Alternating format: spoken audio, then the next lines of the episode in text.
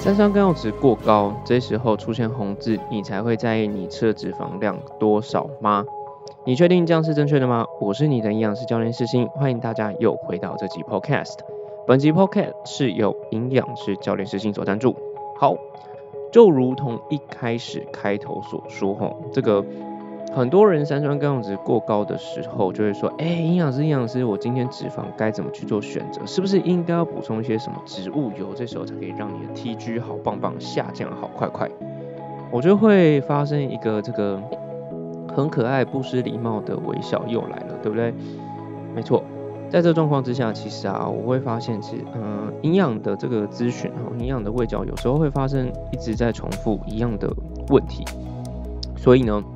这也是为什么后来我会做一些频道，让更多人知道这些重要的关键，让我可以帮助更多的人。哈，为什么要帮助更多人？老是讲，嗯，家人在前年得乳癌啦，在这状况之下，你说能不能恢复？当然先做处理嘛。那可是回归到一件事情，饮食没有注意的时候，癌症复发几率高不高？还是高？哈，好，这是题外话了。所以。很多人都会说，诶，营养师，我这个血脂肪很高诶，我今天这个出现红字，到底该怎么办？哦，就惊哎，然后呢，你看怎样？他就走过来，哦，就闯就闯了呢。然后我就看到，诶，心里忐忑不安，我就成为那个可以安抚他心里的那个白衣天使，我觉得很高兴。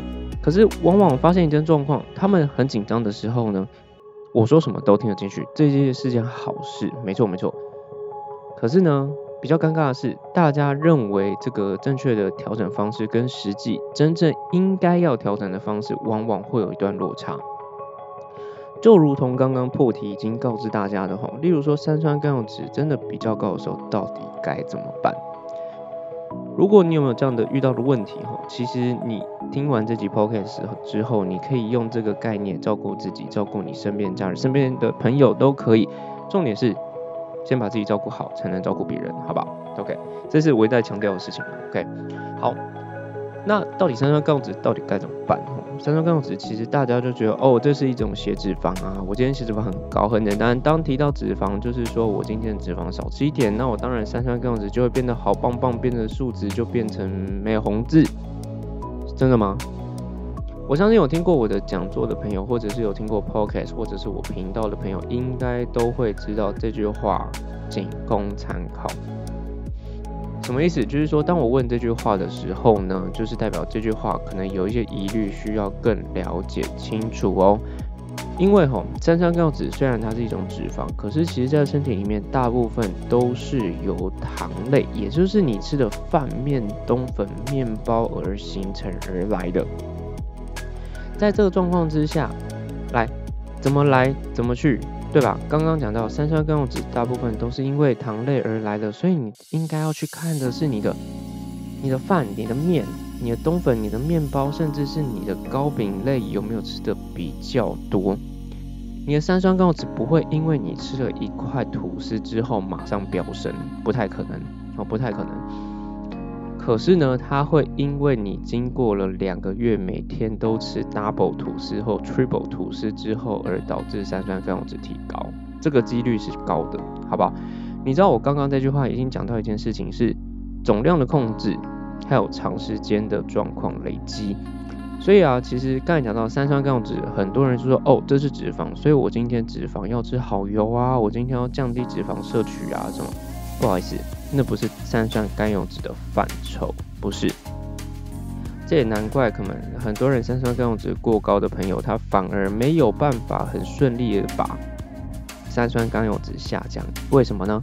很简单，因为我们搞错了修正的方向。所以，如果你今天有听到这一集，恭喜你，你的三酸甘油脂可以降低的日期指日可待喽。好。讲到这边啦，其实很多人就是说，哎，那不对啊，我们的血脂肪除了有三酸甘油脂之外，还有胆固醇呢，那是不是也是用同样方法？我会跟你讲一件事情，不，不好意思，虽然他们都是血脂肪，可是呢，他们处理方式完全不一样，好，完全不一样哦。所以呢，如果想要听胆固醇的这个饮食的方式的话，其实你可以等等下一集，我下一集应该也会分享，应该吧。哈哈记得要锁定我的 podcast 啊，因为其实，嗯，我常常会使用 podcast 录一些这个经验，或者是在演讲上这个大家遇到的问题，因为这些客户的问题，其实也有可能是你的问题。那其实台湾人比较这个比较避俗一点，有一些问题反而不敢问，他宁愿课堂上不问，可是却愿意在下课问。在下课问的时候，我还是可以回答，这就是我的特色。好，所以如果到时候有一些讲座的要求、嗯需求啊，或者是呃这个无论是企业，企业我比较常啊，例如说什么中国信托啊、永雄人寿啊等等，其实我很常去这种企业里做演讲，我就喜欢活泼好玩嘛。好，好，whatever。所以，如果大家有这样的需求，欢迎找我去做演讲，说不定你可以看到我本人跟你认真的讲干话哦。好，好那回归到刚刚这个三酸甘油酯哈，其实这个是之前受邀去那个士林演讲，哦，士林那时候是结合润吧办了一个微型的 party，那前面就是一个营养师跟大家聊聊天的概念，所以里面包含了什么营嗯营养咨询啊、保健食品咨询啊。或者是就是很多离离扣扣，大家有有兴趣的议题，其实我都会现场去做解决。好，这不重点，重点是，嗯，台湾人要举手是一个很难的事情，不知道大家有没有这样的经验？对，所以其实我我很高兴的是，大家可以在这个就是讲座当中就举手问我很多问题，包含这个刚刚讲三酸甘油酯的这个地方哥哥哈，地方哥哥他就问了这样的问题，说，哎，营养师到底这个三酸甘油酯很高，到底该怎么办？那我就依照三酸甘油酯很高，就是刚刚前面这段论述，就直接跟他讲清清楚楚。他说：“营养师，营养师，可是你能不能帮我看一下健检报告？我现在这个数字很多都红字，不知道该怎么办。”后来呢，我就先拒绝他一次。然后我相信很多听众都说：“营养师，你怎么可以拒绝你的客户呢？”我就说一件事情：拍谁？那一场有五十多个人。我只服务他一个人，好像有点不太公平，而且别人还会误会我跟他有什么关系。哎，不好意思，不好意思，我跟他没有关系。所以其实我后来跟北北就是说啊，其实，嗯，我们可以结束之后再聊聊，因为毕竟这个这个公众场合还是对服务大家，呵 呵服务大家。然后后来你知道吗？我到这个结束之后，那个北北真的来找我哦。北北来找我之后呢，他就给我看了他健检报告。很简很简单，其实啊，健检报告就是有点像是你饮食生活习惯的一个缩影。我看完之后发现，哇，这个北北其实饮食上，其他都没什么什么问题哦，真的没什么问题。运动的话，其实他的运动强度真的很低。为什么呢？是因为我看到他的高密度胆固醇，哈，就是这个 HDL 的部分，其实数值量真的比较低。我就说，哎，这个北北，你有没有运动？啊他说有啊有啊，我都去公园走一个小时。当他提到这个公园走一个小时的时候，我心里那个饿的这个警铃就开始奏响了。为什么呢？是因为其实我家人也会在这个晚上的时候去公园，大概走一个多小时哈。那可是肥胖状况啊，这个血脂肪的状况却没有去就做做这个进展动作，为什么？